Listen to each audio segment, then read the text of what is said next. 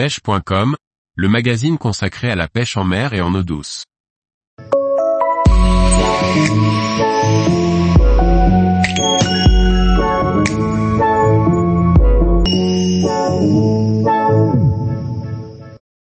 Pêche du waouh, différents montages pour faire face à ce prédateur. Par Maxime Bury. La pêche du waouh peut se pratiquer à l'aide de différentes techniques, traîne, vif ou jig. Les wahous possèdent une mâchoire des plus puissantes de l'océan, il faudra donc adapter des montages résistants.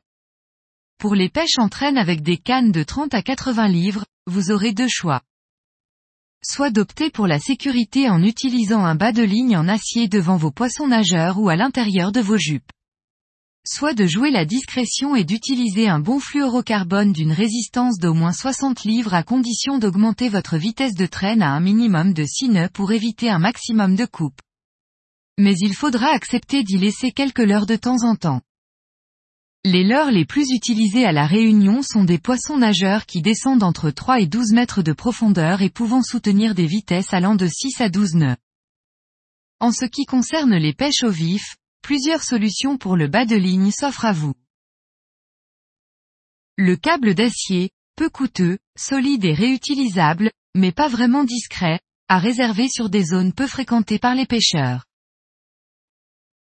La corde à piano, assez discrète sur de fins diamètres, mais il faudra refaire un bas de ligne après chaque attaque. Le titanium, beaucoup plus onéreux mais plus souple que la corde à piano. Le choix se fera en fonction du secteur pêché, sur des zones à forte pression de pêche n'hésitez pas à choisir encore une fois la discrétion pour maximiser vos chances de prise. Pour les hameçons droits ou circle cela dépendra de la taille de vos vifs, mais vous pourrez leur présenter du 7 sur 0 jusqu'au 11 sur 0 selon la marque utilisée. Pour la pêche au jig, vous serez confronté au même dilemme, discrétion en fluoro ou résistance aux dents avec un avançon d'une vingtaine de centimètres en corde à piano. Si vous optez pour la discrétion, privilégiez les animations ultra rapides pour éviter les coupes.